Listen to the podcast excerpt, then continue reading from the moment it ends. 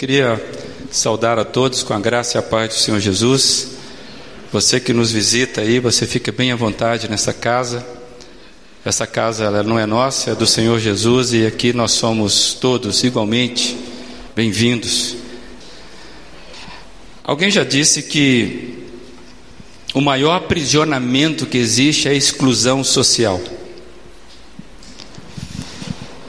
Quando a pessoa ela é presa porque fica fora. Fora porque não é aceita, ela é exclusa, ela é marcada pela cor da pele, pode ser marcada pela cor daquilo que ele representa, pela classe social.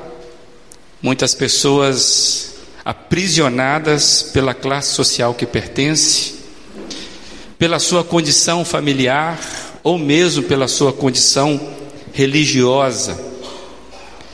E às vezes o aprisionamento é tão grande que a pessoa não consegue transitar para outras possibilidades de existências. É como se a vida não lhe desse a oportunidade de viver algo diferente.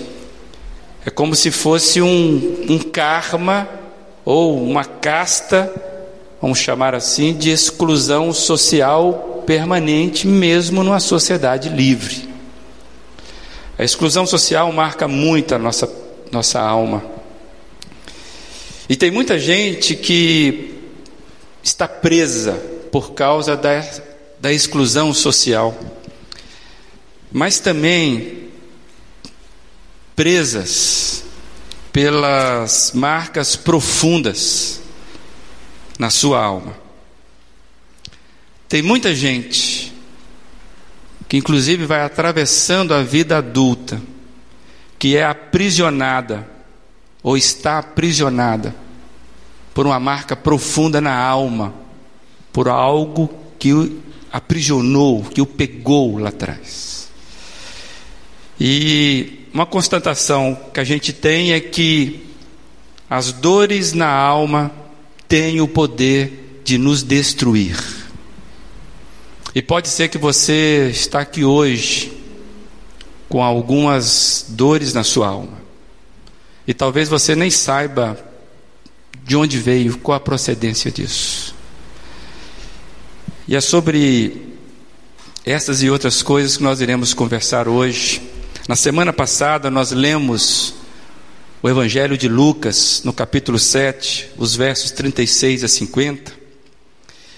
E nós lemos essa história e nos concentramos na nossa fala na perspectiva de Simão, aquele religioso, uma pessoa que estava destruída pela religião e ele nem se dava conta disso.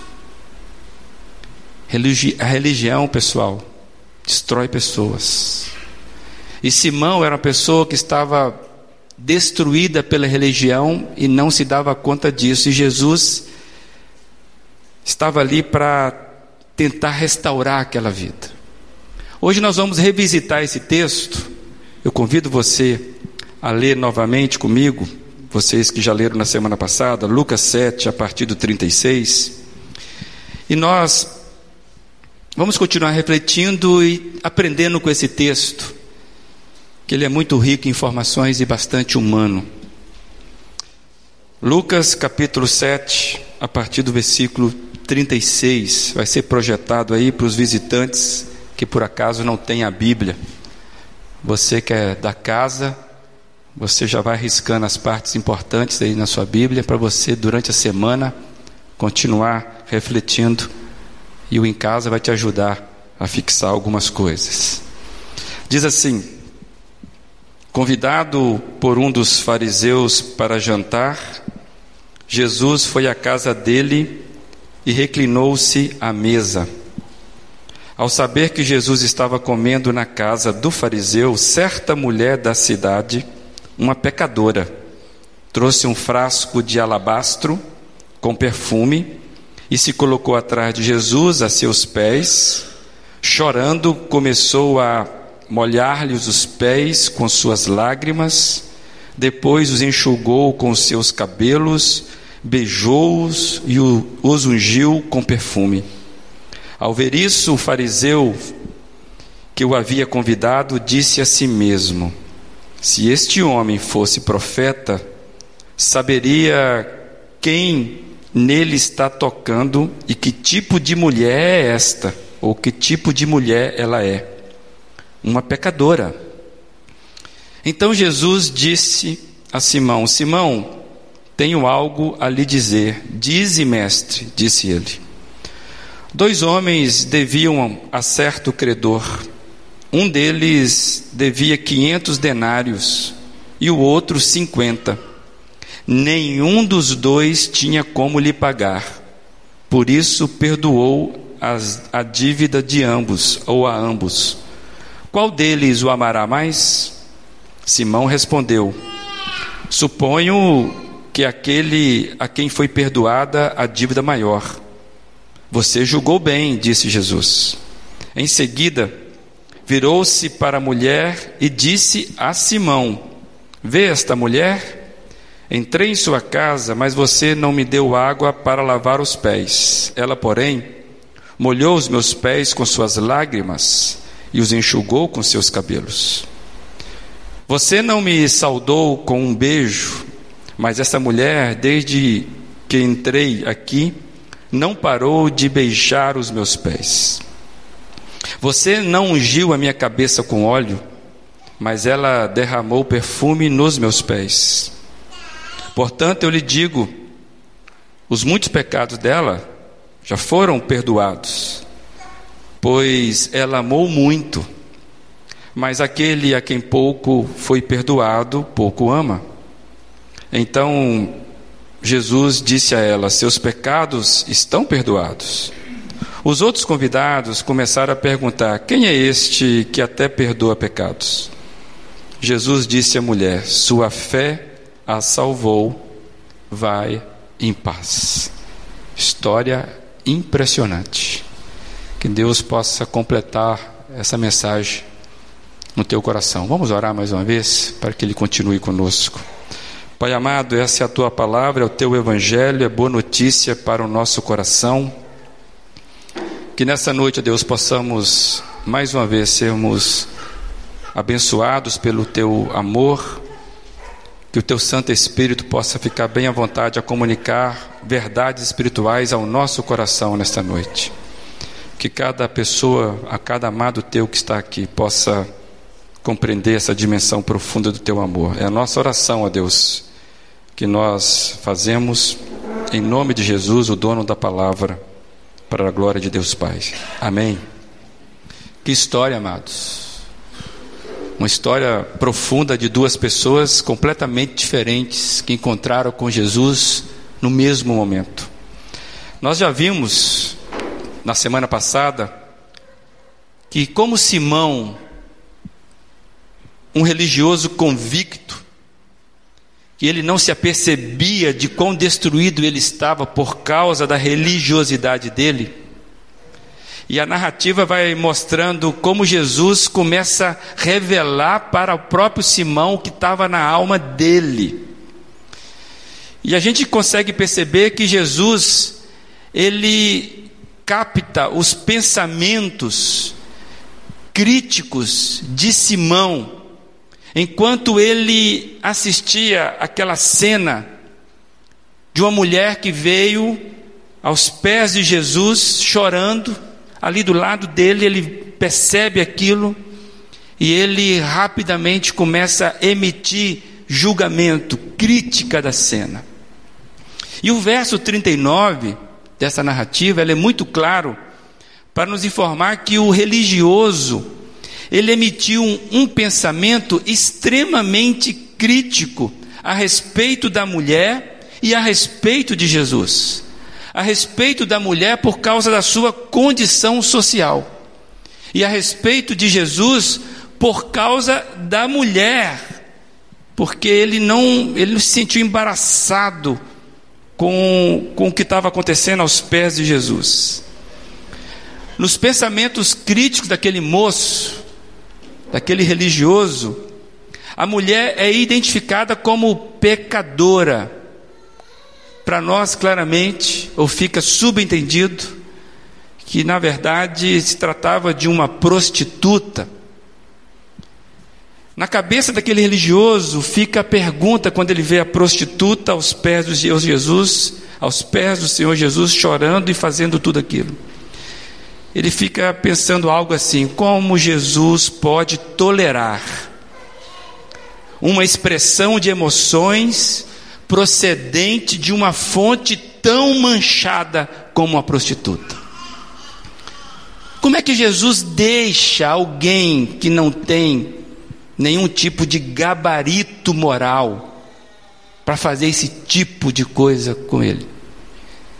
E aí vem o que o texto diz, que ele pensa: se este homem fosse profeta, ele saberia quem é essa mulher. Ou seja, Jesus não passa no teste da crítica daquele homem. Mas ele também pensa assim: tipo de mulher que ela é pecadora aquela mulher não resistiria às acusações da sua crítica. O ceticismo religioso daquele homem é então o que Jesus vai confrontar. E Jesus, quando lê os pensamentos dele, Jesus conta uma parábola para ele. E a parábola, então, da, do perdão da dívida. E nós já falamos, na semana passada, que a parábola fala de dívidas impagáveis. Não pelo valor que está transcrito aí, mas pela condição de quem devia. Que o texto é claro, eles não tinham condições de pagar o que deviam aquele credor. E fala do amor grato de quem é perdoado. E a partir da própria resposta de Simão, que Jesus pergunta a Simão, Jesus então vai fazer a aplicação daquela parábola, comparando o gesto da mulher pecadora com os gestos daquele religioso, o anfitrião. Então Jesus vai demonstrar que são gestos que revelam a alma de cada um. E o texto é claro dizer que aquele anfitrião não demonstrou nenhum tipo de afeição especial por Jesus, apesar de tê-lo convidado para um jantar. Bem, a parábola então ela vai incluir, ela vai trazer a mulher para o palco da conversa. Jesus faz isso de forma proposital. E a gente está lembrando aqui que geralmente as parábolas que Jesus contou era para inserir os seus ouvintes ao contexto moral da história. Jesus sempre contou parábolas para trazer os seus ouvintes para o contexto moral daquela história que ele estava contando. E com esta parábola simples, muito pequena, singela, Jesus estava desqualificando a justiça própria de Simão e ao mesmo tempo incluindo um excluído, que era a mulher. E aí nós aprendemos com Jesus nessa, nesse gesto bem simples, profundo. Nós aprendemos com Jesus que a fé cristã sempre deveria ser inclusiva, a fé cristã deveria ser resgatadora, a fé cristã deveria sempre ser restauradora. A gente aprende com Jesus nesses simples gestos. E aí, para te ajudar, você consegue imaginar essa cena? Porque é muito fora do nosso, da nossa cultura. Tem aí uma projeção que te ajuda a pensar. Você consegue imaginar essa cena? Quem é que teria motivação para tais atitudes? Que tipo de pessoa faria tal gesto com tanta intensidade como é registrado no texto? Queria que você imaginasse mesmo, se você estivesse vendo essa cena. Mas então, prosseguindo, quem era aquela mulher? O que os gestos daquela mulher estavam comunicando na, naquele momento e que pode comunicar para a gente hoje? O verso 37, ele diz assim: certa mulher daquela cidade, uma pecadora. É, ela não tem um nome revelado no relato. Lucas, o escritor, por alguma ocasião, ele não diz o nome. Tem muita gente que faz a tentativa de identificar essa mulher com Maria, lá de Betânia, porque ela tem um gesto parecido com esse. Mas quando a gente lê com calma, a gente percebe que são duas pessoas diferentes. E eu vou trazer duas razões. Primeiro, que o próprio Lucas, quando você lê o Evangelho, ele conhecia a Maria. Tanto é que em Lucas 10 ele vai narrar a casa da Maria, lá de Betânia, que era irmã de Lázaro, que tinha uma irmã chamada Marta. E ele consegue, inclusive, contar detalhes daquela casa. Então Jesus sabia quem era Maria de Betânia. Não haveria razão dele ocultar o nome dela aqui. E segundo, o texto dá uma chave também para a gente. Diz que essa mulher era daquela cidade. Qual cidade?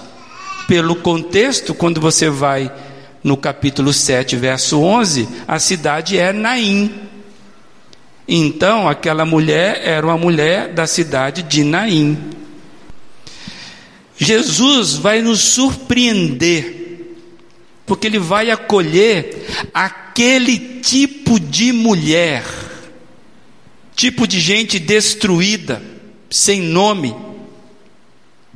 E essa, esse tipo de pessoa excluída está sendo inteiramente acolhida por Jesus.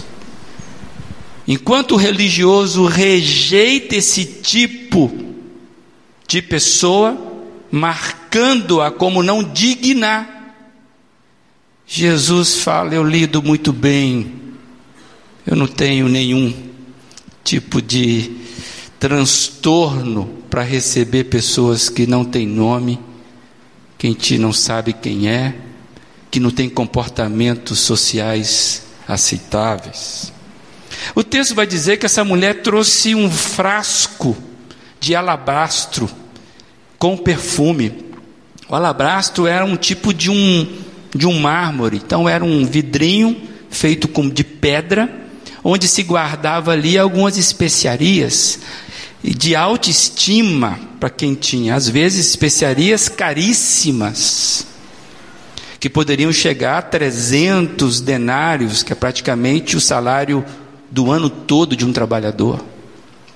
Nós não sabemos qual é o perfume que estava ali, mas sabemos que é um perfume e sabemos que era num frasco de autoestima. E o que, que o perfume faz? O perfume ele agrega valor, ele destaca a afeição. O perfume, na verdade, torna a ambiência agradável.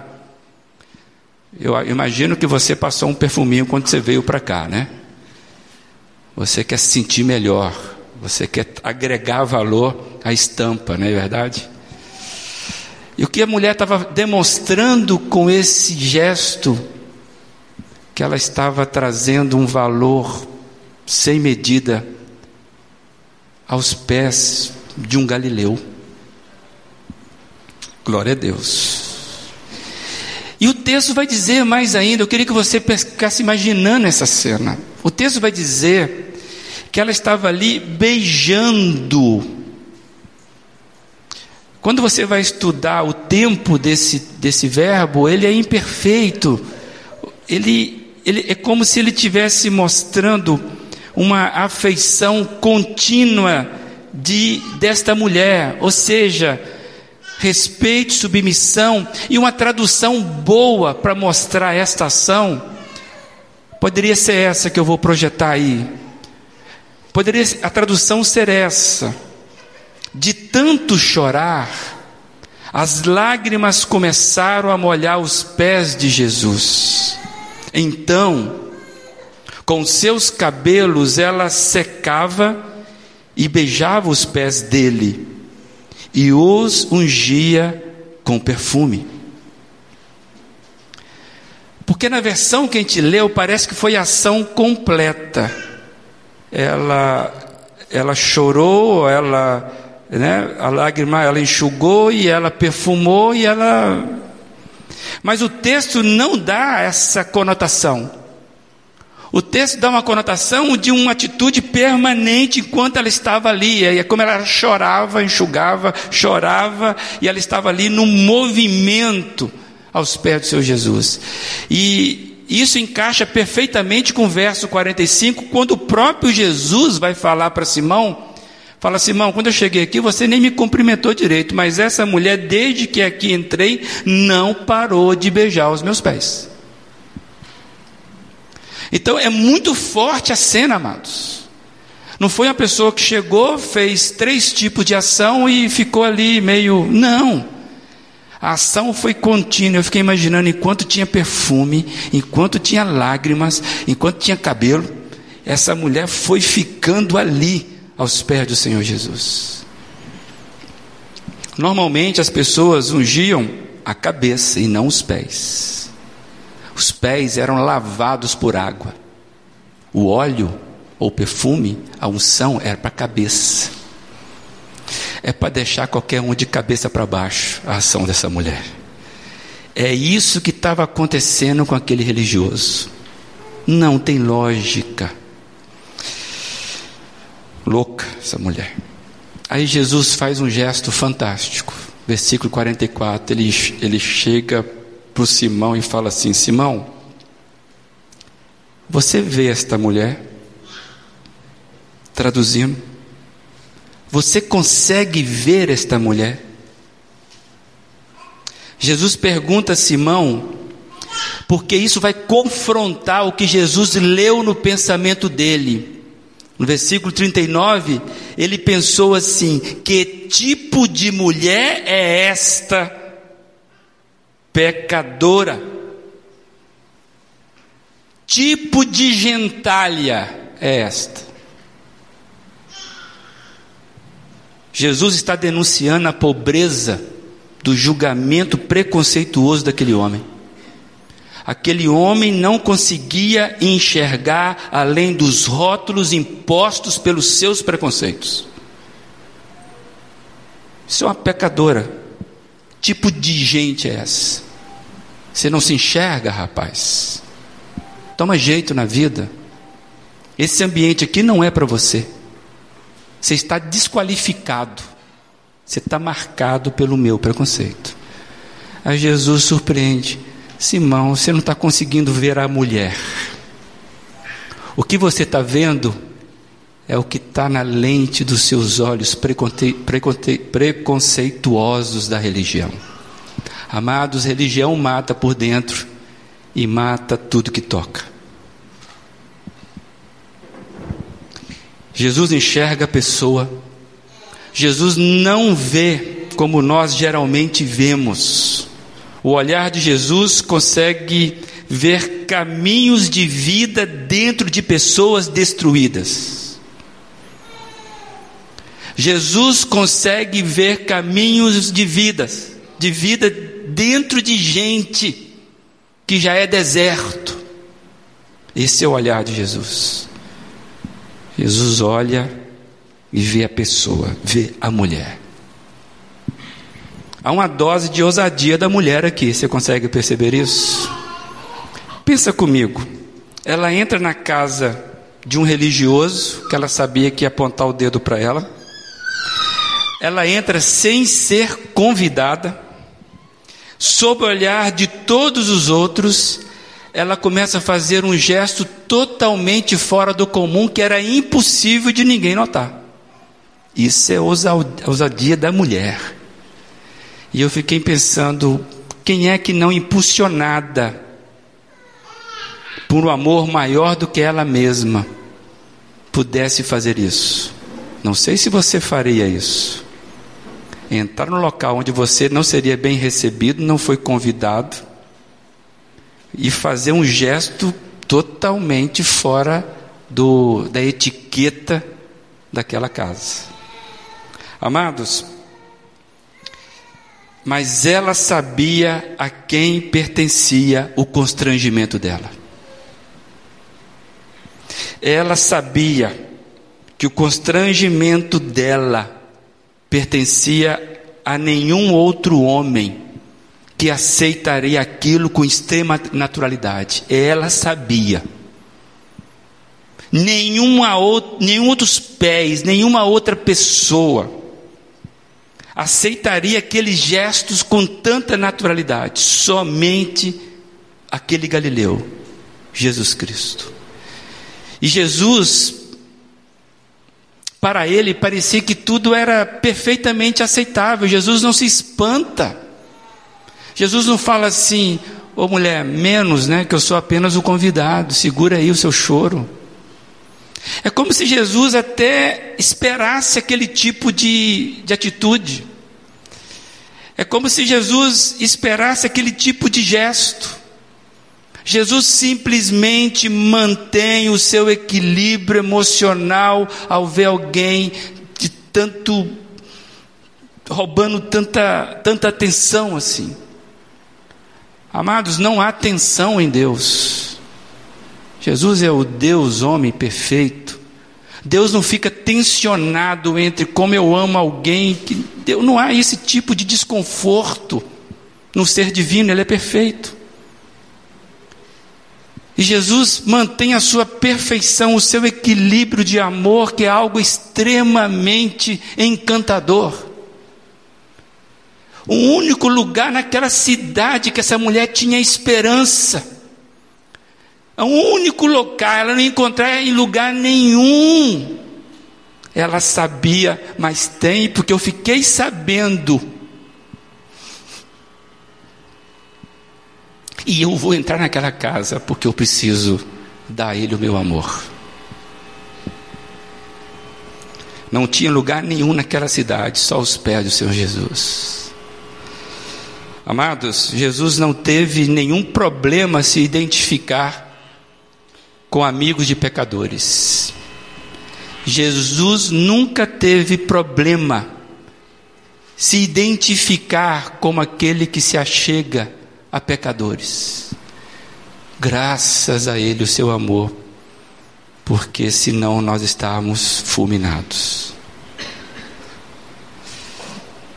Uma mulher socialmente estigmatizada, esta mulher teve com Jesus um encontro transformador.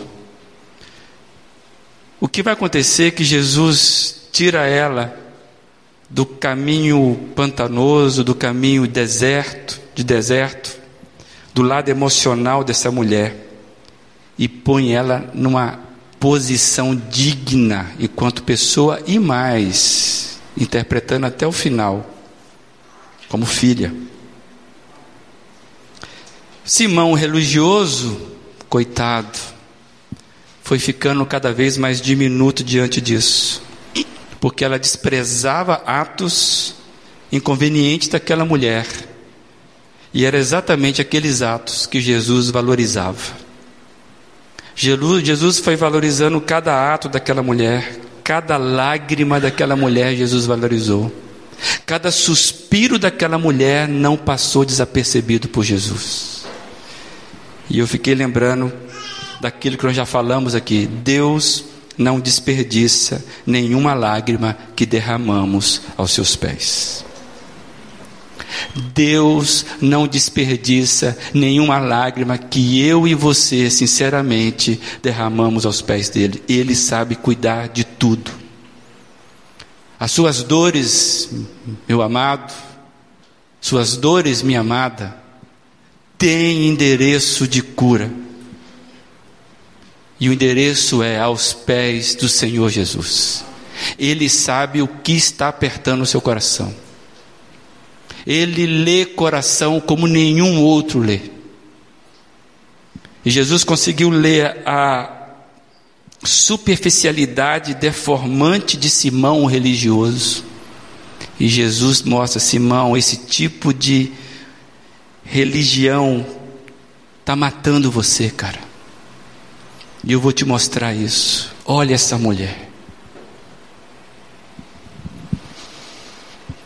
Deus não desperdiça as lágrimas. Qual foi a última vez que você caiu aos pés do Senhor Jesus e chorou que nem uma criança?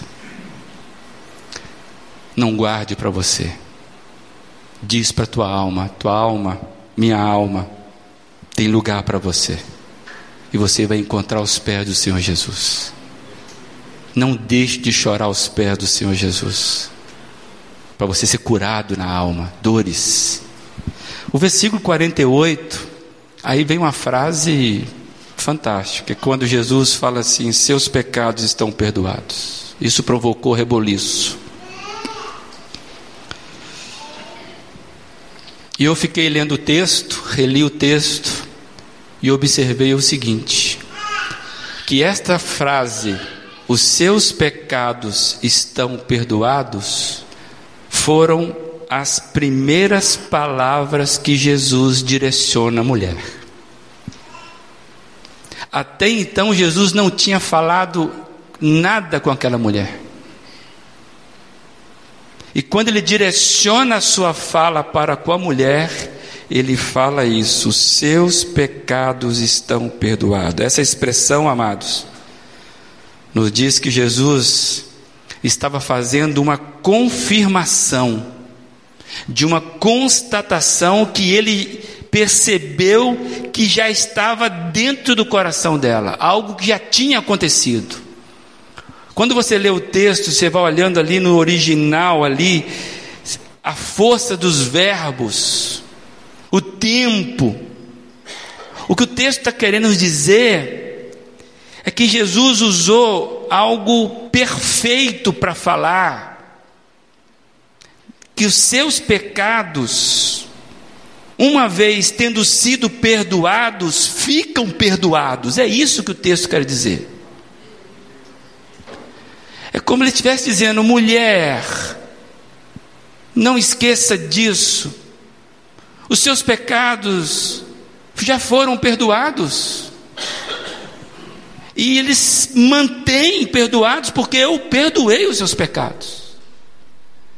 Indica que ela de alguma forma, o texto não nos dá isso, mas pelas palavras nós vamos entender isso. Fica claro que ela obteve uma graça de Deus, um perdão de Deus, há algum tempo antes de entrar na casa de Simão. O que Jesus estava mostrando para a gente com esse texto é que não era que ele estava dando perdão a ela pela primeira vez na vida, naquele tempo exato da casa, mas estava comentando com ela, trazendo a memória dela sobre a sua condição de perdoada. E isto é claro porque no longo da história que você vai lendo no texto, você vai ver que Jesus constantemente considerava essa mulher perdoada. Por exemplo, ele fala isso com Simão. Simão, você vê essa mulher? Ela fez isso, isso e isso. E ele vai dizer mais. Ela fez isso porque os pecados dela foram perdoados. Uma vez que foram perdoados, ela teve atitude disso, de mostrar isso. Os atos de amor daquela mulher pecadora Amados, surgiram do senso de gratidão por ter recebido o perdão de Deus.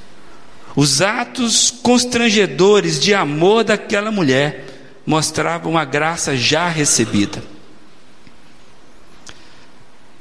Por isso que o verso 50 vai dizer assim: mulher, não esquece disso. Uma vez que eu perdoei os seus pecados, eles estão perdoados, agora vai-te em paz. Acabou a sua guerra. Presente do indicativo que descreve um estado permanente de paz. Quando você vai olhar lá com a força do texto. Paz com Deus e paz com o próprio coração.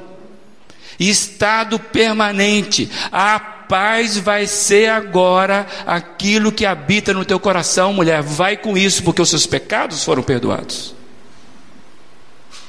Mantenha-se no perdão que eu lhe dei, que o fruto é a paz.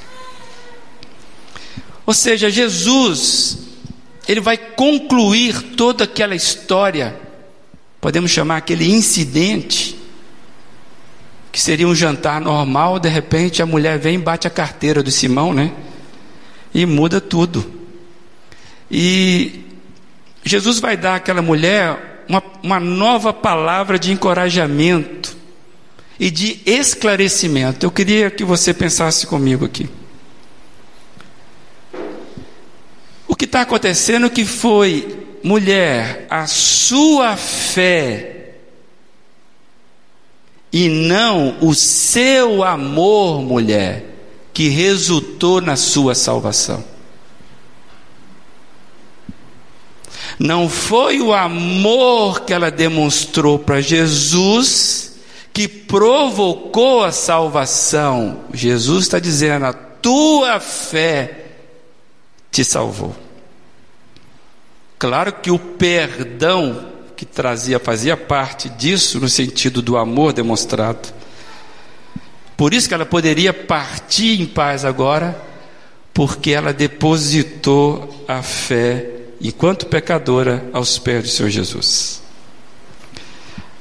E a parábola que está no meio dessa conversa toda, vai reconhecer que o, o, que o perdão produz amor. Não é isso que a parábola diz?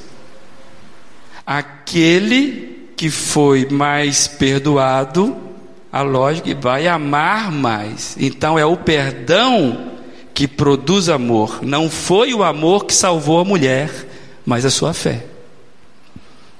Por quê? Não há méritos. E o texto está denunciando isso. Enquanto Simão levantava a bandeira do mérito, eu sou religioso, eu faço, eu cumpro. Jesus está mostrando, Simão, abaixa a sua bandeira, olha para essa mulher, porque não há méritos, não tem o que você apresentar. Ela apresentou o que ela é, e o que ela é, pecadora. Ela não trouxe nada no seu coração em frangalhos, uma vida destruída. E você, Simão, está se escondendo atrás daquele que tem alguma coisa ainda. Não há méritos. Ela não caiu aos pés de Jesus para receber algo dele, amados. Estar aos pés de Jesus com aqueles gestos indicava que era a resposta de algo alcançado ela já havia recebido o perdão dos pecados e agora tinha alcançado a restauração completa, porque ela recebeu a seguinte informação: vá em paz. Não tem mais guerra. Você já foi recebida. Alguém disse, eu não me lembro quem, que a remissão da dívida produz grande amor e não vice-versa e não o contrário. Ao contar essa parábola, é como se Jesus estivesse dizendo: Esta mulher é quem você deveria ser, Simão. Olha para essa mulher. Era a incredulidade de Simão que estava sendo confrontada pela fé daquela mulher. Simão, você deveria ser igual a esta mulher. Você não percebe, Simão, que você, enquanto me apresentar religiosidade, você não compreendeu o perdão de dívida. Enquanto você acha que tem algo para apresentar, você não tem, Simão. Vê a mulher, é a aplicação prática moral daquela parábola. Amados, pensa comigo. Todo aquele constrangimento que externamente a mulher estava fazendo, estava causando agora um terrível constrangimento dentro da consciência de Simão. E pensando nesse ato dessa mulher vir fazer uma loucura ali, quebrando a etiqueta, pensa comigo qual o tamanho do constrangimento que supera a obtenção da paz na vida. Qual o tamanho do constrangimento que vai superar o ganho da paz na vida. Se você soubesse que você deveria fazer um ato X, e fazendo esse ato X, você receberia a confirmação que você andaria em paz por resto da vida, você deixaria de fazer esse ato? Quanto custa uma paz de espírito? Isso é sério porque acontece em todas as camadas sociais. Tem pessoas ricas que tiram a vida por falta de paz. Se condição social elevada garantisse paz de espírito, rico vivia eternamente. Tem muito churrasquinho na laje que tem mais sentido de vida do que caviar nas rodas de coberturas. Qual o tamanho do constrangimento? Quando você olha, esse constrangimento não é nada diante da paz, diante da confirmação do Senhor Jesus dizendo: mulher, vai em paz. E isso aí vai ser projetado, né? Existe um tipo de constrangimento em seguir Jesus. Jesus, amados, nos, nos faz passar por constrangimento, sabia? Pois sempre Ele vai nos tirar de nós mesmos, vai nos tirar dos nossos aprisionamentos, das nossas dores emocionais, das nossas certezas. Se o Senhor Jesus não causar o constrangimento, onde Ele vai tirar as nossas certezas, nós não entendemos quem se aproxima de Jesus precisa saber que vai passar por constrangimentos. Mas eu fiquei pensando que passar o constrangimento com Jesus é que nem a mulher, é o melhor possível. É o mais agradável constrangimento possível, pois ele é libertador.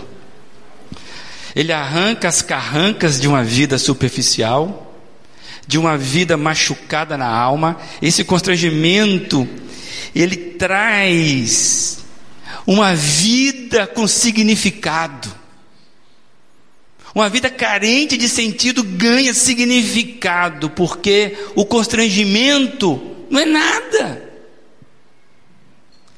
Jesus nunca fez, nunca faz o politicamente correto como eu e você costumamos, fazer. Jesus não faz o politicamente correto.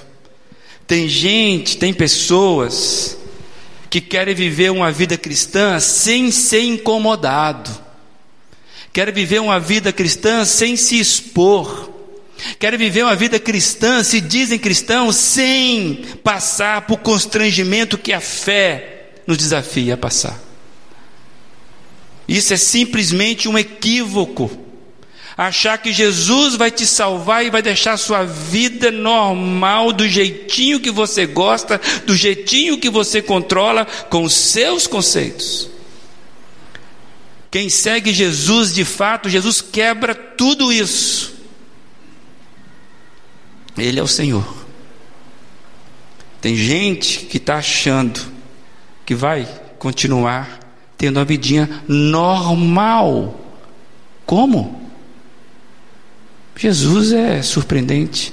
Aí eu fiquei imaginando que gestos de adoração a Jesus, gestos do nosso amor para com Ele, vão surgir em momentos que vão nos deixar embaraçados, porque Ele é o Senhor. Será que você não entende isso? Você encontra o Senhor dos Senhores e vai tocar sua segunda, sua terça, e você nunca é surpreendido por esse amor, onde tira os seus, tira de você de repente um, um louvor, como diz o pessoal aí, né? Onde de repente você vai mexer e vai te trazer embaraço ao redor. Lá no seu departamento, alguém falar assim: o que, que você está cantarolando aí? De repente você vai ser tomado por amor a Jesus Cristo e vai falar sem querer glória a Deus. Alguém, o que, que você falou? Não, não foi nada não. Não quer passar por constrangimento. Aquele que é alcançado por Jesus, isso acaba aparecendo num momento ou de outro. Agora, se não aparece nunca, eu, eu preciso que você e eu reflitamos. Quem controla quem na sua vida? Senhor Jesus, não, aqui não, aqui é meu ambiente de escola. Senhor Jesus, pelo amor de Deus, não entra no meu namoro, não vai me causar constrangimento. No meu casamento, não, Senhor Jesus, eu não posso constranger aqui o meu cônjuge.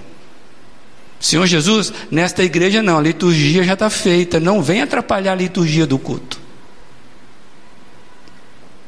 Deus é livre.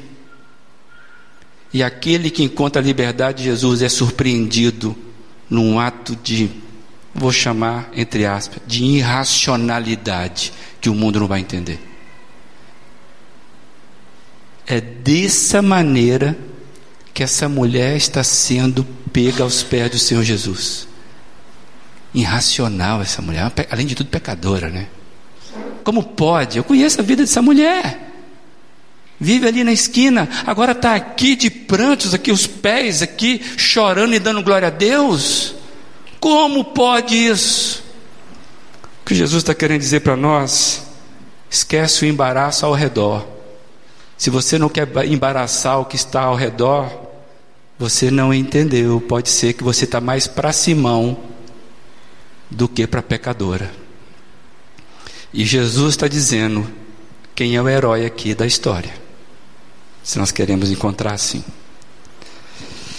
Jesus restaura pessoas destruídas, essa é a insistência da nossa fala. E quem sabe de si mesmo, sabe do tamanho da sua própria destruição. Somente aqueles que se enxergam como destruídos é que conseguem receber a graça restauradora do Mestre. Quem ainda se julga ser alguma coisa que é melhor, que não está assim tão mal, não consegue vivenciar a obra libertadora de Jesus. É para desarmar. Por isso aprendemos tanto com essa mulher que foi restaurada na sua vida destruída. Uma mulher sem nome, sem prestígio social, sem referencial qualquer de dignidade, era a pecadora, mas que saiu completamente restaurada, perdoada, liberta e em paz. Eu quero isso para mim. Eu quero isso para mim. Não interessa o rótulo que as pessoas vão dar eu quero ser uma pessoa restaurada completamente. Eu quero ser uma pessoa perdoada. Eu quero ser uma pessoa liberta. E eu quero viver em paz. E Jesus está falando isso. Mulher, você recebeu isso. Porque você não me apresentou nada. Você simplesmente caiu aos meus pés. Perdão te alcançou e você não conseguiu ficar longe dos meus pés buscou o que você tinha, mas esse não tem valor mais. O que eu tenho, um perfume, poderia vender no mercado, fazer grana desse negócio. Não, cara. Isso aqui tem que estar submisso aos pés do Senhor Jesus. E aí fica para mim e para você, quantos de nós aqui nesta noite, quantos vão cair aos pés do Senhor Jesus? Quantos? Quantos aqui já alcançados pela graça, pela sua graça infinita, aqueles que já experimentaram o que é chorar aos pés do Senhor Jesus? Então o texto está desafiando a mim e a você. Quem somos nós nessa história? Quem vai cair aos pés do Senhor Jesus? Como gratidão do que recebeu? Ninguém? Amém? Em nome do Senhor Jesus. Então caia aos pés do Senhor Jesus aí. Você pode dobrar o seu joelho? Você pode dobrar o joelho? Então dobra o joelho. Agradeço, Senhor Jesus. Jesus, a graça imerecida que eu recebi. Qual o tamanho disso? Essa noite não é, não é a noite da exceção, é a noite do constrangimento daqueles que receberam. Quem é que pode cair aos pés do Senhor Jesus dizendo: Senhor Jesus, tem misericórdia mesmo. A graça recebida, Pai, a graça recebida nos põe de joelho. Queria que você fizesse a oração mais sincera do teu coração aí. Expõe diante do Senhor Jesus, não é para mim, não é para os homens. Não tenha medo, não tenha rancor, não tenha medo do constrangimento. Fale te alto, agradeça ao Senhor Jesus. É com você? Você está diante do Mestre. Você pode agradecer ao Senhor Jesus? Agradeça. Senhor Jesus, aqui estou eu. Porque eu sei o tamanho da, da dívida que o Senhor pagou. Ó oh, Pai. É graça sobre graça, amados. É graça sobre graça. Nenhum de nós, amados. Ó oh, Deus amado. Queremos estar aos teus pés porque é o melhor lugar do mundo para ficar. Porque é aqui que os nossos pecados são perdoados. É aos teus pés, ó oh Pai, que nós mudamos o referencial de conceito da nossa vida. É aos teus pés, ó Pai, que nós levantamos perdoados, restaurados. Ó Deus amado, quebra em nós a rigidez de uma vida, Deus, ingrata ao Senhor. Entra destruindo aquilo que não te pertence, Deus. E hoje nós estamos aqui para dizer, Pai, somos pecadores, sim mas já ouvimos a tua fala dizendo: os teus pecados estão perdoados porque a tua fé a salvou. Oh Deus, nós queremos ser salvos pelo Senhor dos nossos pecados, para que brote na nossa vida uma vida de gratidão, uma vida restaurada pelo perdão de Jesus Cristo. Deus amado, se hoje tem alguém fazendo isso pela primeira vez, tu conhece tudo que passa no coração Ó oh Deus, nós caímos de joelhos não para receber, nós caímos de joelhos porque reconhecemos o teu senhorio e pedimos e agradecemos por tudo que o Senhor é na nossa vida. Mas se tem alguém hoje que está fazendo oração de confissão de entrega ao Pai amado, que ele possa ouvir como aquela mulher ouviu. Vá em paz, a tua fé te salvou os seus pecados estão perdoados. Pai amado, muda a gente, transforma a nossa vida, os nossos padrões sejam para a glória do Senhor Jesus. Salva essa igreja dela mesma, salva essa igreja da religiosidade. Que o teu Santo Espírito entre aqui para fazer o que é dele. Enquanto há tempo, Senhor Jesus, restaura as nossas vidas. Em nome de Jesus Cristo. Amém.